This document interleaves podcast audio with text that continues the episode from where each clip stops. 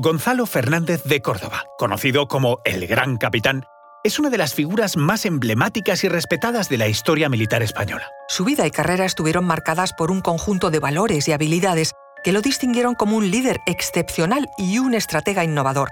Fue el creador de la unidad que revolucionó la guerra en Europa, los tercios españoles. Os contamos esto y mucho más a continuación.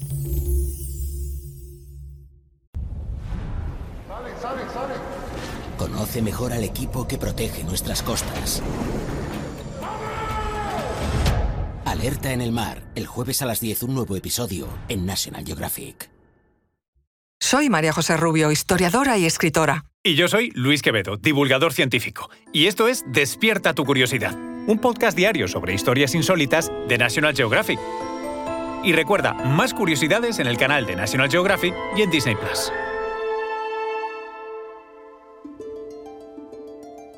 Gonzalo Fernández de Córdoba nació en 1453, en el castillo de Montilla, Córdoba, en el seno de una familia de la más alta nobleza andaluza. Por parte materna era pariente de Fernando el Católico. Gonzalo fue educado en Córdoba por el prudente caballero Pedro de Cárcamo, y siendo niño fue incorporado como paje y séquito de los príncipes Alfonso e Isabel de Castilla, después Isabel la Católica. Desde joven mostró un gran interés por la carrera militar y su educación estuvo marcada por el aprendizaje de las artes de la guerra y la estrategia. Fiel a la causa isabelina, su primera participación destacada fue en la Guerra de Sucesión Castellana, en 1475, en la que fue uno de los más notables guerreros al servicio de Isabel la Católica. Demostró su valentía, tesón y habilidades tácticas, lo que le ganó el continuo favor de la reina y un ascenso fulgurante en su carrera militar. Durante la posterior Guerra de Granada, en 1482, que culminó con la conquista del último reino musulmán de la península ibérica, su actuación fue sobresaliente, especialmente en la toma de importantes fortalezas como Montefrío y Loja, donde hizo prisionero al monarca nazarí Boabdil. Sin embargo, fue en Italia donde Fernández de Córdoba alcanzó su mayor fama. Allí ganó el apodo del Gran Capitán, ya que los reyes católicos le confiaron el mando militar de las expediciones españolas, compuestas por centenares de naves y miles de soldados y jinetes enviados desde España a Italia. Su misión fue defender el reino de Nápoles y Sicilia, vinculado a la corona de Aragón, frente al intento de conquista por parte de Francia. Las victorias del gran capitán en las guerras italianas, entre 1494 y 1504, consolidaron su reputación como líder militar excepcional. Terminada la guerra, Fernández de Córdoba gobernó como virrey en Nápoles durante cuatro años. Contaba con toda la autoridad de un soberano. Actuó con eficacia e inteligencia durante años para evitar las disputas entre distintas facciones italianas, pero no pudo impedir el surgimiento de enemigos políticos entre sus propios lugartenientes, procedentes de poderosas familias italianas como los Colonna o los Orsini. A la muerte de Isabel la Católica en 1504, el rey Fernando se hizo eco de ciertos rumores que acusaban a Fernández de Córdoba de posible traición.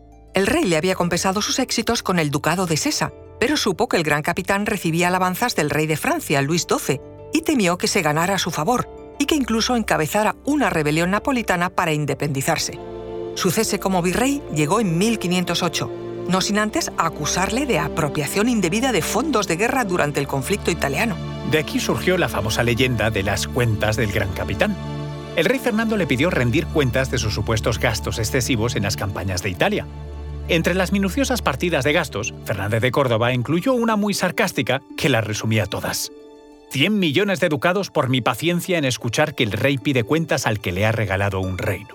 Convertido en un general de fama internacional, el gran capitán es reconocido por la creación de los tercios españoles, una innovadora unidad militar que combinaba varios tipos de soldados, como piqueros, arcabuceros y espaderos, en una formación flexible y poderosa. La formación revolucionó la guerra en Europa y se convirtió en la base del poderío militar español durante el siglo XVI. El gran capitán quiso siempre que sus soldados fueran auténticos profesionales formados y entrenados para ello. Así fue como empezó a organizar el primer ejército moderno español que daría fruto a los tercios de Flandes. El final de su vida, sin embargo, se vio ensombrecido por la enemistad y desconfianza de Fernando el Católico, su pariente. Retirado abruptamente de Nápoles, le concedió la alcaldía de Loja, en Granada, con el fin de apartarle de la escena política internacional. Y sin embargo, el gran capitán no dejó de seguir secretamente los acontecimientos del viejo continente. Tras sus últimos años en Loja, regresó a Granada con su familia en agosto de 1515. El rey Fernando creyó los rumores que apuntaban a un viaje del gran capitán a Flandes ideado para encabezar revueltas contra él. Planeó arrestarle, pero se le adelantó la muerte de Fernández de Córdoba el 2 de diciembre. Fue enterrado en el monasterio de San Jerónimo de Granada, donde sus restos fueron objeto de sucesivos expolios. En 1810, durante la Guerra de Independencia, las tropas francesas profanaron su tumba, mutilaron sus restos y quemaron las 700 banderas que a modo de trofeo habían sido enterradas junto a sus huesos. En su huida de España en 1812, el general francés Horace Sebastiani se llevó su calavera y una probable copia de su espada de gala. Esos objetos aún permanecen en paradero desconocido.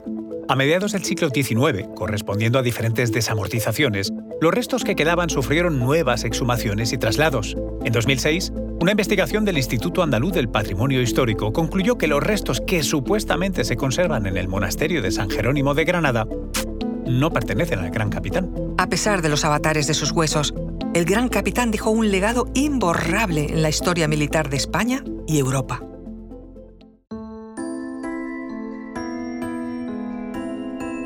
Recuerda que Despierta tu Curiosidad es un podcast diario sobre historias insólitas de National Geographic.